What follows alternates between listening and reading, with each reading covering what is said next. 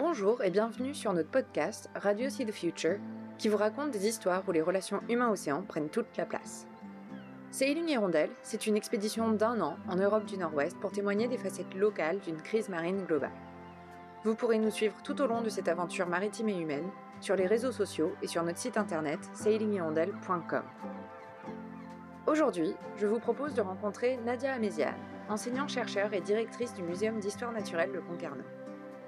Après des études en géologie et paléontologie, notamment sur la comparaison d'organismes fossiles avec des organismes vivants afin de traduire les évolutions du climat, Nadia cherche à emmener le public à la découverte du merveilleux monde marin, faisant de la sensibilisation une priorité pour le marinarium de Concarneau. Nous nous sommes rencontrés dans son bureau, au marinarium, qui est perché sur un rocher à l'entrée du port de Concarneau, tranquillement léché par la houle. La vue dégagée, avec l'océan comme horizon, nous rappelle qu'ici la mer est toujours présente. Comment une chercheure vit-elle la mer? Comment et pourquoi la recherche s'investit dans la sensibilisation du public Écoutons. Déjà, quand j'étais petite, j'adorais ramasser les fossiles, donc les fossiles marins, entre autres, et euh, les minéraux. Et euh, étant une fille de la montagne, je ramassais beaucoup de quartz. Et donc, tout naturellement, ça m'a amené à faire des études de, géologie, et euh, plus particulièrement de minéralogie au départ. Et ensuite, euh, pendant mon master, j'ai repris la paléontologie. Je me suis mise à, analyser des, spécimens fossiles, hein, des crinoïdes, qui sont des échinodermes fossiles. Et euh, au cours de mon master 2, j'ai travaillé sur ces crinoïdes. J'ai eu la chance d'avoir une bourse de doctorat. Et pendant mon doctorat, euh, j'ai essayé de voir comment ces formes euh, fossiles, elles avaient des morphologies bien particulières. Est-ce que ces morphologies pouvaient traduire les variations de l'environnement? Et pour ce faire, je suis allée regarder les formes actuelles. J'ai fait ce qu'on appelle de l'actualisme, et c'est comme ça que je suis arrivée à la mer, j'allais dire vivante, puisque je travaillais sur du fossile. C'est comme ça que je suis arrivée sur des organismes marins vivants. Et mon premier rapport, en fait, avec la mer, c'est euh, c'est vraiment par le boulot. D'accord, donc assez tardivement. Assez tardivement, ouais, oui, parce que je suis vraiment une fille de la montagne, je faisais du ski, de l'escalade, on se baignait dans les lacs. Avant de découvrir l'Atlantique, j'ai découvert l'Indo-Ouest Pacifique, tu vois. C'était dans le cadre de mon doctorat. Je suis partie en mission en Nouvelle-Calédonie et j'ai découvert le Pacifique. Alors, c'était ma première mission, je n'étais pas malade. Ça m'a donné envie, euh, surtout d'observer les organismes, hein, parce que moi, j'ai voyé une fois qu'on les prélevait. Et en fait, euh, j'ai fait campagne avec un submersible et là, ça a été tout simplement magique. Quoi. Descendre euh, à 1000 mètres de fond, euh, bah, c'est une expérience euh, unique et hyper marquante. Moi qui croyais que j'étais quelqu'un de claustrophobe, d'être enfermée dans cette espèce de, bulle, hein, c'était la ligne, je me suis dit je vais jamais, je vais jamais tenir. Et ben, d'abord, je suis, en fait, je suis pas claustrophobe, c'est des idées que je me fais. et puis c'était tellement, cette descente, c'était tellement magique. Et puis après, arriver, si tu veux, de les voir vraiment sur place, de les voir euh, évoluer dans leur milieu, euh, pour moi, ça a été vraiment un très fort.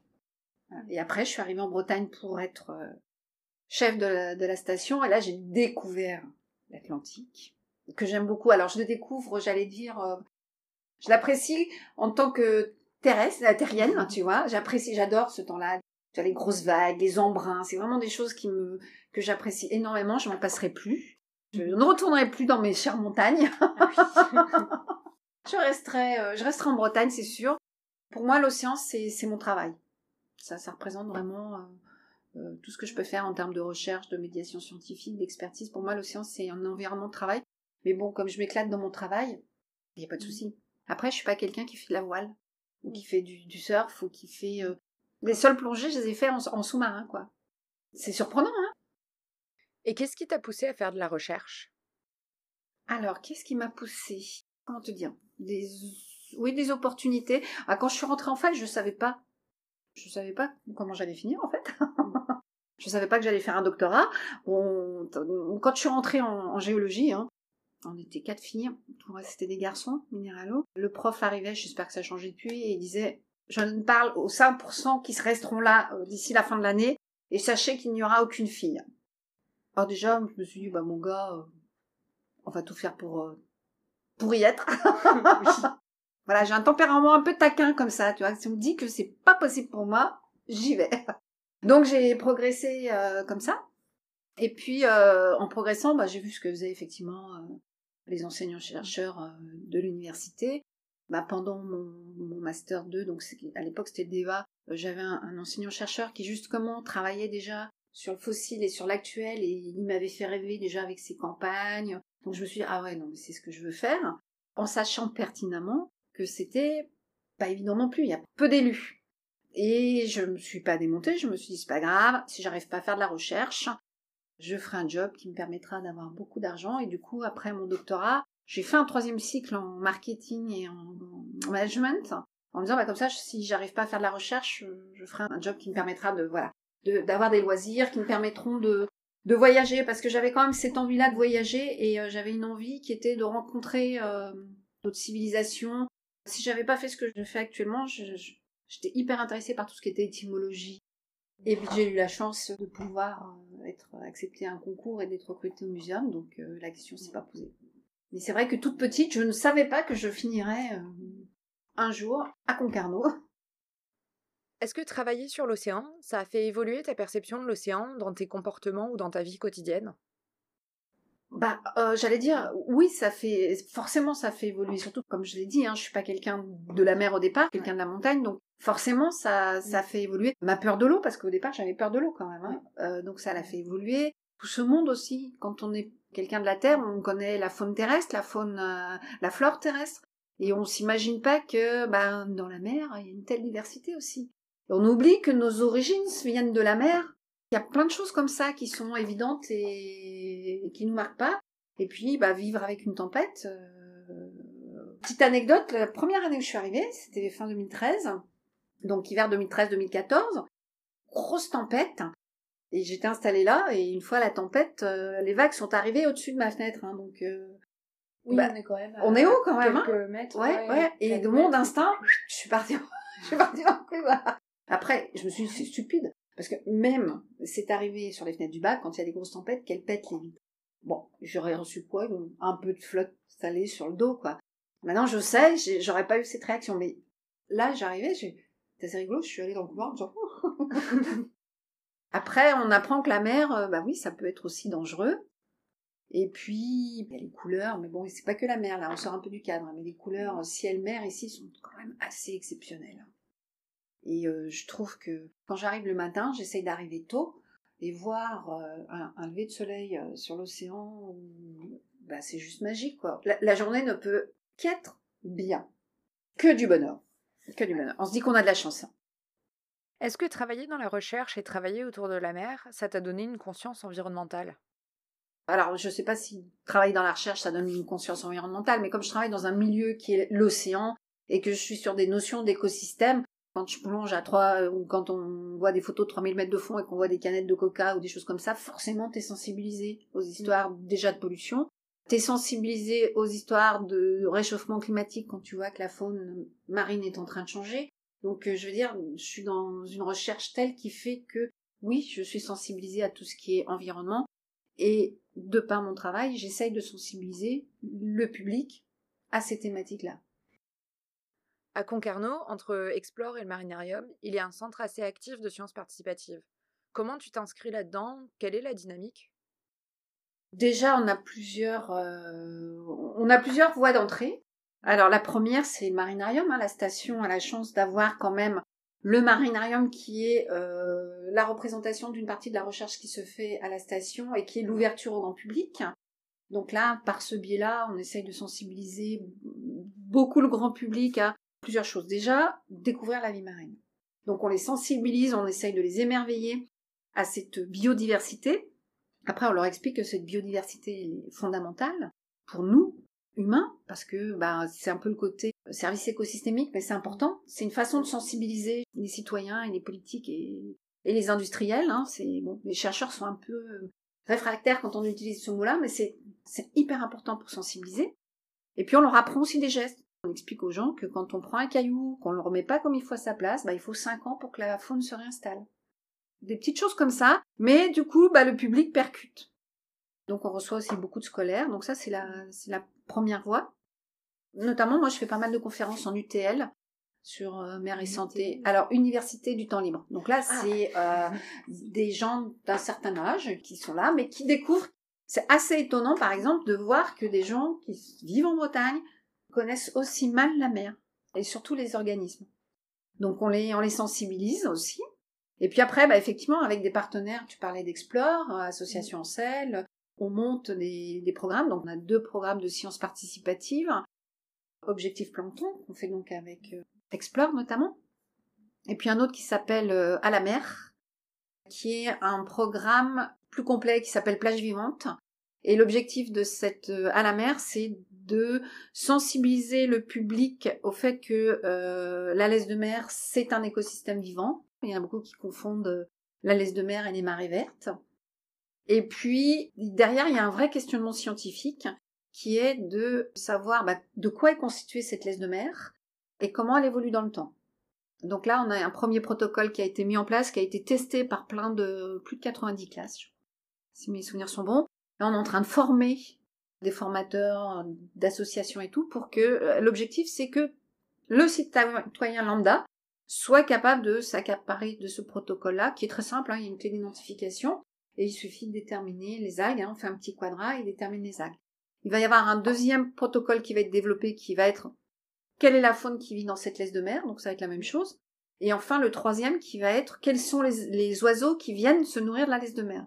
Quand tous les protocoles seront finis, on aura vraiment l'écosystème dans son ensemble, donc son fonctionnement, donc on aura des données sur un inventaire de tout ce qui se trouve dans cette laisse de mer et une évolution dans le temps de cette laisse de mer. Alors avec Explore, notre questionnement scientifique, on a la chance à la station d'avoir deux personnes spécialistes de l'arbre de poisson. Donc nous on focalise euh, là-dessus. C'est donc d'une première part de faire l'inventaire de l'arbre de poisson. On s'aperçoit qu'on connaît très mal les larves de poisson dans nos eaux. Et l'autre chose, c'est justement, c'est pareil, c'est de montrer l'évolution d'une part au cours des saisons, puisqu'on fait plusieurs fois pendant l'année, et ensuite au cours du temps. Alors bon, c'est sûr, comme c'est un projet qui a 4 ans, il n'y a pas encore assez de recul, mais quand on voit par exemple euh, au muséum des programmes qui ont 20-30 ans, ben, on s'aperçoit que le recul est suffisant pour montrer déjà des grandes tendances en termes d'évolution. Et l'objectif, c'est d'arriver à ça, et comme on sait en plus qu'en ce moment il y a une accélération, il n'y aura pas besoin d'attendre 20 ou 30 ans pour voir des tendances. Euh. Bon, la nature, elle, elle évolue. Nous, on n'en évoluera peut-être pas, mais la nature, elle évolue. On va voir d'autres choses. Hein. Déjà, on voit là, typiquement la, la, dorade royale actuellement, euh, on en a plein dans nos eaux. Alors qu'il y a quelques années, il y en avait, mais très peu. Pareil, hein, les laminaires, la digitata, oui, là, est actuellement en train de migrer vers le nord. C'est une autre laminaire qui vient. Quel impact il y aura sur nos écosystèmes On ne sait pas trop. Euh, en tout cas, pour les goémoniers, c'est sûr, il y en aura un. C'est ce genre de choses qu'on essaye d'analyser à la station et pour lequel on essaye de sensibiliser le grand public. Et en les faisant participer justement sur la science participative, ben c'est une voie d'entrée euh, très importante et qui va vraiment les toucher. Oui, ils deviennent acteurs. Ils deviennent acteurs de l'acquisition de la donnée. Et puis derrière, c'est très important pour motiver les gens, il faut qu'il y ait un rendu régulier. Parce que science participative sans, sans rendu, bah, c'est vrai, on motive pas les, pas les gens. Donc il faut montrer derrière que cette donnée, on la travaille, aussi par exemple des petites animations. Objectif plancton, typiquement, ils reviennent avec leurs échantillons, on observe, ils peuvent voir euh, qu'il y a des tas de choses différentes, et que dans, il y a du vivant, et il y a de l'inerte, et dans l'inerte, il y a du plastique. Ben, quand on voit les microplastiques sous l'abino, ça a plus d'effet que d'aller dire, oui, euh, il y a un septième continent. Euh, tant qu'on n'a pas, on n'est pas allé voir le septième continent, on a du mal à le, à l'intégrer. Bah, quand euh, j'ai suis allé prélever moi euh, du plancton et que je regarde sous la le plancton et que je vois qu'il y a du plastique, bah là ça me fait réfléchir beaucoup plus. Si tu devais distinguer un enjeu principal auquel fait face l'océan aujourd'hui, qu'est-ce que ce serait? Protéger la biodiversité. Voilà, pour moi c'est l'enjeu le plus important. Pourquoi? Bah Déjà on s'aperçoit que des écosystèmes qui sont riches et variés vont être plus résilients que des écosystèmes où tu vas avoir qu'une espèce ou, très peu d'espèces. En plus, comme je le disais, plus il y a de diversité, plus on peut s'en bio-inspirer ou bio ce que tu voudras, bio-mimétisme. Et puis rien que pour l'émerveillement aussi des yeux, plus il y a de la biodiversité. Bah là, je suis très anthropo, anthropo centré, mais pour moi, euh, voir un écosystème avec plein d'organismes différents, voir des interactions, eh ben c'est tout juste euh, magique juste pour l'émerveillement. Et quel est le moyen de sensibilisation qui fonctionne le mieux, à ton avis, pour sensibiliser à la protection du vivant? Tu vas avoir des populations différentes. Euh, moi, je prends une première population, pêcheurs. En plus, ils sont très stigmatisés en ce moment. Il y a deux populations hyper stigmatisées, les agriculteurs et les pêcheurs. C'est dommage parce que c'est eux qui nous nourrissent, hein, quand même, quelque part. Pour eux, par exemple, leur dire que la biodiversité est importante, c'est peut-être leur dire vous avez une biodiversité de produits. Mais après, il y en a qui sont hypersensibles. Parce que quand ils ont des espèces rares qu'ils trouvent, par exemple, ils nous les ramènent, qu'on les puisse les mettre en aquarium. Donc, bon, il y a quand même des, progressions qui se sont faites. Puis eux, ils répondent à une demande aussi. Donc, après, il y a le, j'allais dire, il y a les gens qui vivent en bord de mer. On va pas leur donner le même discours que quelqu'un qui vit, par exemple, à Paris ou dans une grande ville. Il y a aussi tout ce relationnel. C'est très difficile d'avoir un message stéréotypé, c'est pas possible. Donc il va falloir avoir un message adapté pour chacun. Et c'est pas simple parce qu'on ne connaît pas les, attentes de chacun, le vécu de chacun. C'est très difficile. Donc une voie super facile pour nous, c'est l'émerveillement. C'est la voie la plus simple. C'est ce que j'essaye de montrer quand je fais des, des, conférences. Je commence toujours par cet aspect euh, émerveillement. Et puis après, il y a le message du changement global qui arrive. Donc euh, on essaye de le rendre un petit peu rigolo, mais il n'est pas rigolo, il est alarmiste quand même, ce message quelle que soit la manière de, hein, de le prendre, il est alarmiste. Et puis après, bah, il faut dire, euh, ok, on va pas souhaiter, on va pas euh, culpabiliser les uns ou les autres, hein, on est tous responsables, voilà, on est tous responsables de ça. Qu'est-ce qu'on peut faire? Et il y a les solutions. Alors après, il y a les solutions qui commencent déjà à exister. Il y a la pêche euh, durable, il y a les histoires d'aquaculture multitrophique intégrée, il y a les aires marines protégées, il y a bah, le Dresden qui est en train de faire des chaluts biodégradables. Je veux dire, chacun il met un petit peu de son chacun. On va demander aux gens qui sont sur la plage bah, de pas jeter leurs déchets, de pas jeter les mégots. Et petit, alors c'est sûr, c'est ce que j'explique aux gens. C'est pas parce qu'on fait ça que tout, tout va s'arrêter. Non, on est rentré dans un système qui est, il y a de l'inertie, donc le système il va continuer à avancer. Mais ce qu'on fait, bon déjà, euh, qu'il n'y ait plus de déchets sur les plages au quotidien, c'est pas plus mal.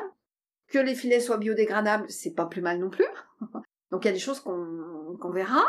Euh, ça ralentira pas les histoires de, de réchauffement climatique ou d'acidification des océans, mais sur du long terme, euh, bah, ça évitera que ça aille plus loin.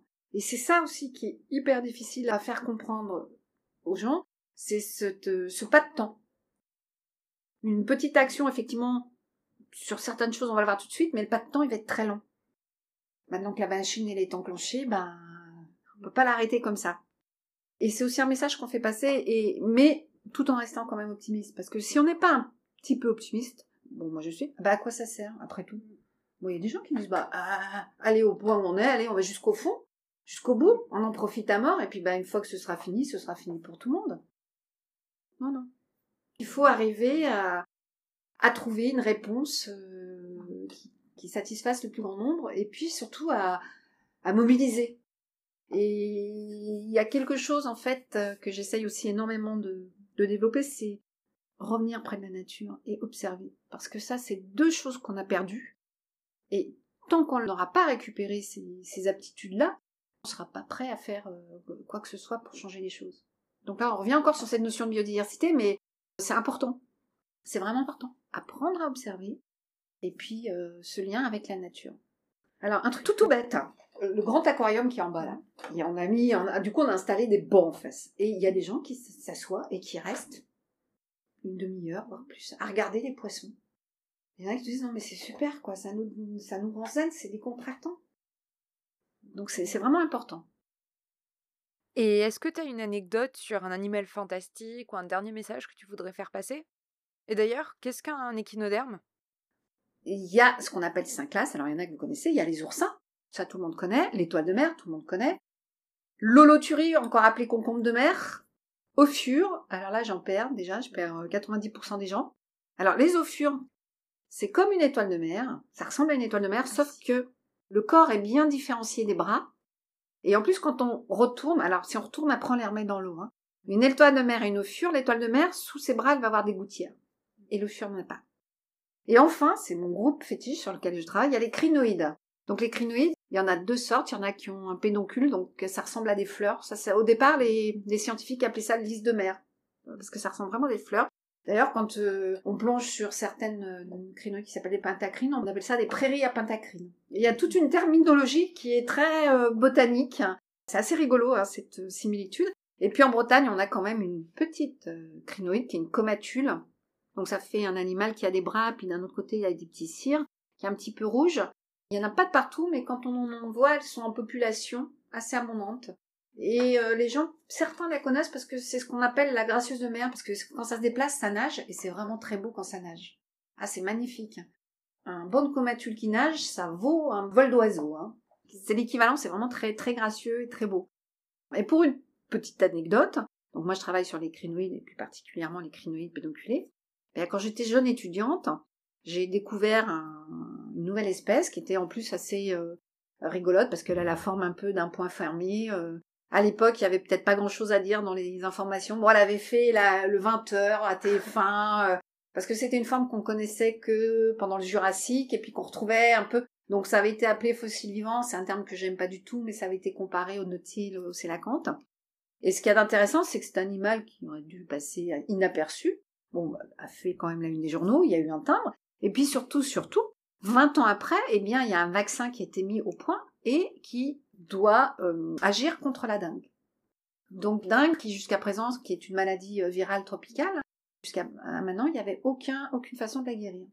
Tout ça pour dire que quelque chose qui, au départ, ne pouvait intéresser que moi, globalement, qui est super joli, eh ben, en bout de chaîne, ça intéresse l'ensemble, une grande partie de la planète, parce que elle a une substance qui a une activité qui agit contre la dengue.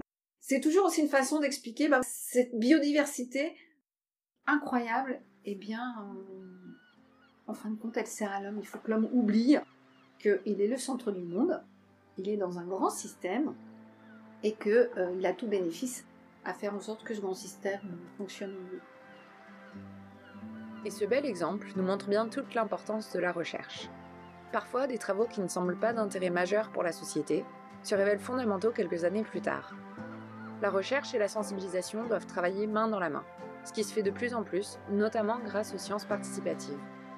Faire interagir chercheurs et citoyens permet à chacun de mieux comprendre les enjeux majeurs de notre époque et d'ainsi contribuer aux décisions sociétales. Pour aller un peu plus loin dans l'approche de la sensibilisation, nous avons publié un premier article qui plonge dans la photographie comme outil émouvant de l'éducation à l'océan. Je vous laisse le découvrir sur sailinghirondelle.com. Merci de nous avoir écoutés pendant cet épisode de Radio See the Future et à bientôt.